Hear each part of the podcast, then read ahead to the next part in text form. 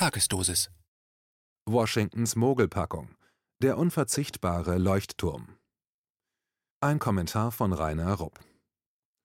Zitat: Das Ende der westlichen Welt, wie wir sie kennen, Zitat Ende, befürchtete Jorge Hernandez in seinem am 24. Oktober 2020 erschienenen Artikel in der US-Politzeitschrift National Interest. Denn das im Vorfeld der Präsidentschaftswahlen angeschwollene Chaos in den USA werde nach den Wahlen nur noch schlimmer werden. Das ist eine Einschätzung, die der Autor dieser Zeilen voll und ganz teilt, obwohl er die Ursachen für diese Entwicklung woanders sieht.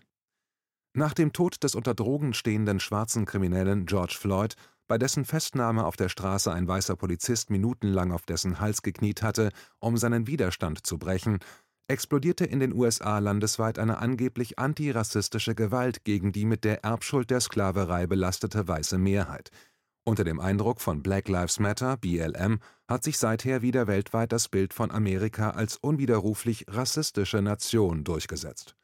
Und die US-Propagandisten sorgen sich mehr denn je, dass Amerikas Auftrag, das unverzichtbare, globale Leuchtfeuer des Westens für Freiheit, Demokratie, Gleichberechtigung darzustellen, als Mogelpackung entlarvt worden ist.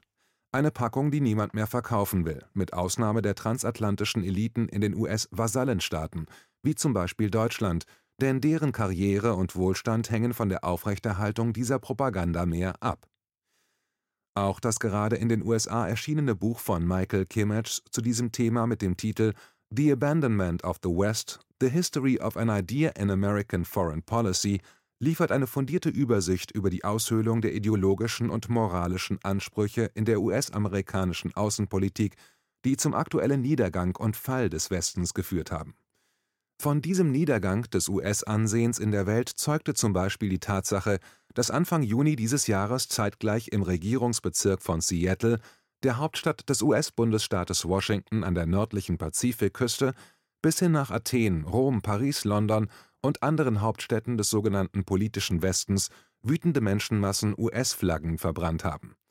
Tatsächlich aber ist die anti-amerikanische Wut also der Hass auf das amerikanische Regierungssystem und auf all das, wofür es steht, innerhalb den USA sogar weitaus stärker als im westlichen Ausland.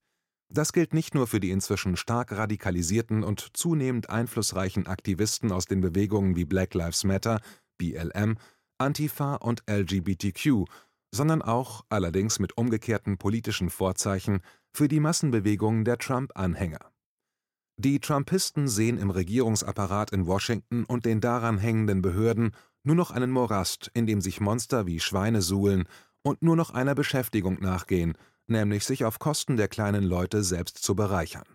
Trump dagegen hatte geschworen, diesen Sumpf in Washington trockenzulegen und Jobs wieder nach Amerika zurückzuholen.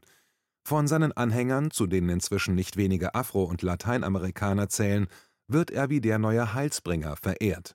Seit Ronald Reagan hat kein republikanischer Präsident bei Wahlveranstaltungen ähnlich riesige Menschenmassen angezogen wie Trump. Tatsächlich hat Trump mit seiner Anti-Globalisierungspolitik zu Hause für ein wahres Jobwunder gesorgt, obwohl das seine Gegner für absolut unmöglich gehalten hatten. Aber am Morast in Washington ist er bisher gescheitert.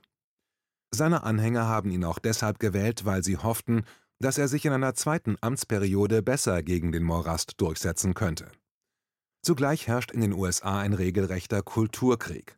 Als Exponenten dieses Kulturkrieges stehen auf der einen Seite militante Gruppen, die sich aus Mitgliedern der BLM, Antifa und LGBTQ-Bewegungen zusammensetzten und die ihre politische Unterstützung hauptsächlich von den Demokraten bekommen, vor allem deshalb, weil sie gegen Trump sind.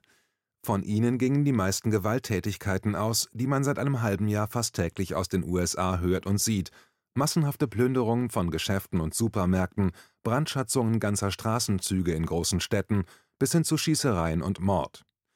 In etlichen von der Demokratischen Partei regierten Städten sind die Bürgermeister sogar den Forderungen der BLM und Antifa-Chaotentruppe nachgekommen, die Polizei von der Straße zu verbannen oder den Ordnungskräften die Finanzierung zu entziehen, was in republikanischen Wählerkreisen des Landes helle Empörung hervorrief auf Seiten der Republikaner stehen landesweit organisierte, bis an die Zähne bewaffnete konservative und rechte Milizen den selbsternannten linken Chaostruppen und Anarchisten gegenüber. Die Milizen haben sich bisher jedoch hauptsächlich auf den Schutz von Wahlveranstaltungen der Republikaner konzentriert. Größere Zusammenstöße zwischen ihnen und nicht minder schwer bewaffneten BLM-Sturmtruppen, die hauptsächlich aus ehemaligen US-Soldaten bestehen, konnten zum Glück bisher vermieden werden.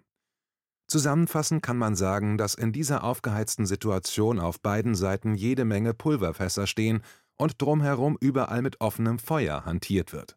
Der unklare Ausgang der Präsidentschaftswahl, die gegen Trump erhobenen Unterstellungen, dass er kein Demokrat sei, weil er seine Wahlniederlage nicht anerkennen wolle, und die Beschuldigungen der Republikaner, dass die Demokraten mit Hilfe von Wahlbetrug versuchten, Trump den Sieg zu stehlen, machen die Lage nur noch explosiver. Vom unverzichtbaren US-Leuchtturm der Freiheit und Demokratie und Gleichberechtigung ist nur noch ein Trümmerhaufen geblieben. Ein Trümmerhaufen einstiger Größe in einem zur Bananenrepublik verkommenen Land. Egal, wer letztlich Präsident wird, die USA sind ideell und sozial derart tief gespalten, dass nur ein politisches Wunder wieder einen gemeinsamen Boden für ein nationales Einheitsgefühl schaffen könnte. In Anbetracht der tiefen ökonomischen Verwerfungen in der Wirtschaft des Landes, die seit der letzten Krise von 2007/2008 nur noch schlimmer geworden sind, und angesichts der wirtschaftlichen Verwüstungen infolge der Covid-19-Bekämpfungsmaßnahmen wird die Rückkehr zu einer bescheidenen Prosperität für die Masse der Menschen in den USA ein unerreichbarer Traum bleiben. Zugleich wird es kaum gelingen, die erstarkten Geister von BLM, Antifa und LGBTQ wieder in die Flasche zu schließen. Ebenso wenig ist zu erwarten, dass unter einem Präsidenten Biden die Trump-Anhänger verstummen und wieder zu braven Schäfchen werden. Auch werden sie weiterhin überzeugt bleiben, dass Biden nur durch Wahlbetrug an die Macht kam, und sie werden weiterhin den Sumpf in Washington ablehnen und womöglich sogar aktiv bekämpfen. Daher werden die Republikaner im Kongress unter dem Druck ihrer Wähler auf Konfrontationskurs gegen die Demokraten gezwungen sein. Umgekehrt würde auch Trump in einer zweiten Amtszeit mit der Fortsetzung der Fundamentalopposition der Demokraten zurechtkommen müssen. Das alles heißt, die US-Regierung wird weitere vier Jahre weitgehend gelähmt und mit sich selbst beschäftigt sein. Allerdings ist nach Einschätzung des Autors dieser Zeilen bei den Demokraten unter einem Präsidenten Biden die Gefahr weitaus größer als bei Trump, dass die Herrschenden in Washington mit neuen außenpolitischen Krisen und Kriegen von den innenpolitischen Zerwürfnissen und dem sozialen Elend zu Hause ablenken könnten